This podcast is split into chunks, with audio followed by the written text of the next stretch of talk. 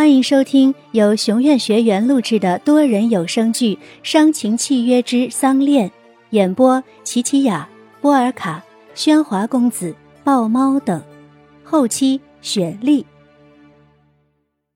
第八十二集。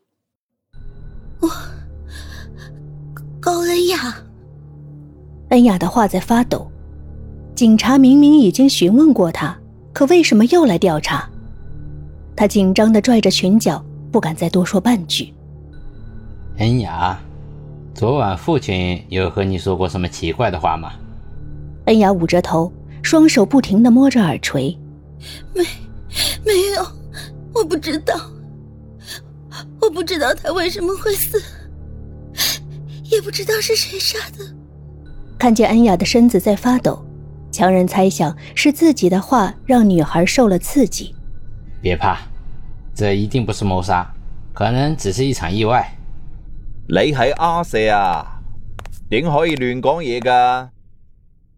强勇走来训着弟弟。这两兄弟小小年纪就坐到了警长的位子，自然少不了父亲的关系。可宋强勇的探案能力在警界却也小有功绩。我在吧台底下发现一块盘子的碎片。上面沾了些蛋糕。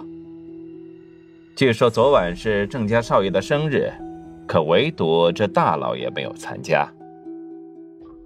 这沾有蛋糕的碎盘怎么会到他的屋里？法医刚才检查过死者的口腔，没有吃过蛋糕的迹象。那么蛋糕去了哪里呢？强勇的眼神一直盯着恩雅。让他想躲都躲不开。死者的袜子被酒沾湿了，但鞋却是干的，可见鞋是被刻意换过。为什么呢？难道鞋上沾了什么东西？例如蛋糕？这看似是因醉酒失足跌倒，头部撞击在凳脚上所造成的窒息。却在强勇的剖析下现出了一场谋杀。恩雅猛地站起身来，她不能进监狱，无论用什么方法，她都要试一试。我是无心的，求求你了！拉住了强人的手，恩雅知道这男孩喜欢自己，或许只要是个男人，都抵挡不住他的撒娇。没想到恩雅这么快就招供了。案子明摆着已经有了结果，可弟弟强人却被这女孩俘虏了。哥，这件事情就这样过去吧。细佬啊，你还一场谋杀吧？这是一场意外，哥。强人的眼神认真起来，看得出他是喜欢上了这个女孩。侧眼看着恩雅，强勇哼笑了一声。这个看似无知的女孩却抓住了他的软肋，伸手摸着弟弟额上的疤，这份亏欠，即使要他包庇一百个杀人犯，也不足以弥补。好吧，这单报告，你来写。谢谢哥。拿出纸笔，强人跑进屋去做勘察笔记，而正当恩雅要离开时，却被强勇拽住了胳臂。你叫高恩雅，对吧？没有回答。恩雅低着头，生怕多看一眼都会让这个人改变主意。强勇将脸凑到恩雅的耳边，脸上忽然露出一丝鬼笑。记住，你欠我一条命，迟早要还的。松开手，目送着恩雅离去。他会送这个人情，是因为另一个目的。视线随着恩雅进宅，而看向了露台上正在观望的燕浩。十二年了，他们又在这宅里相见了。曾延浩，你欠我的，也迟早要还。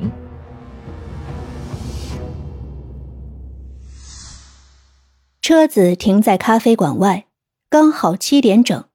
恩雅推门进去，迎宾的男子将她带进一个包房。包房里烟雾弥漫，与咖啡馆的形象格格不入。暗帘后面有一个小型的舞台，一个妖媚的女人缠在台央的钢管上舞动着。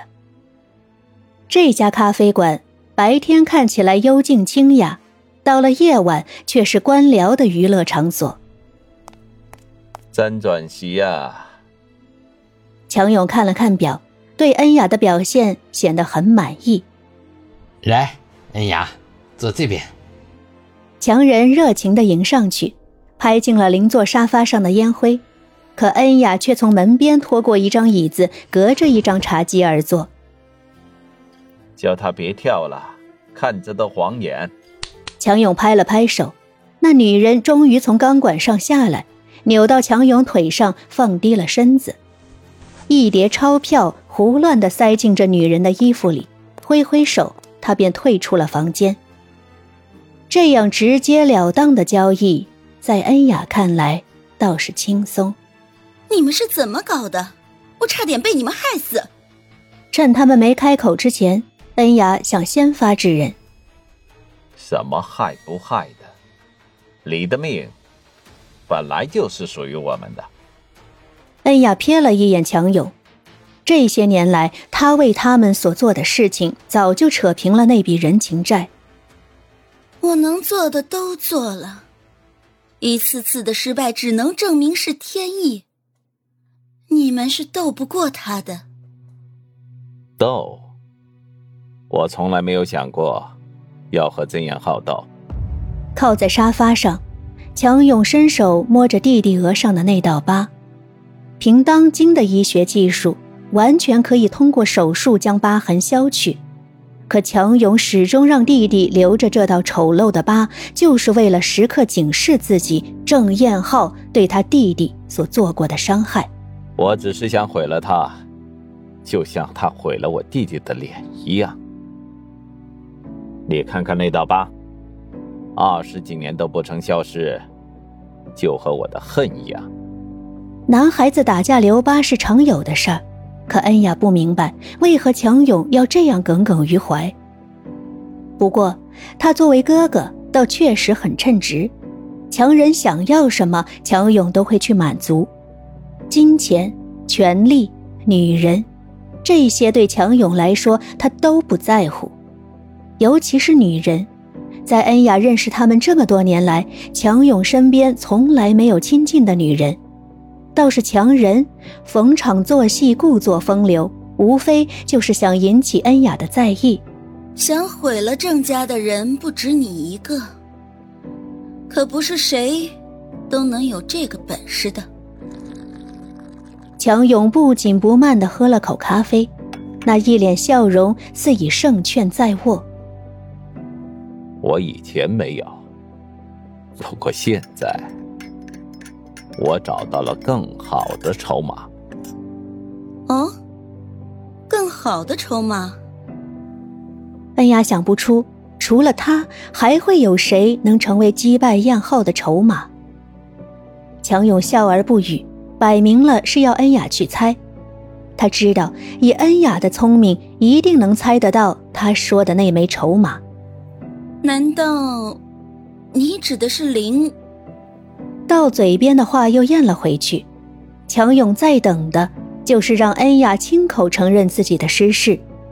如今，竟连外人都看得出那个使女比恩雅来的更有用。既然觉得我已经没用了，那还来找我做什么？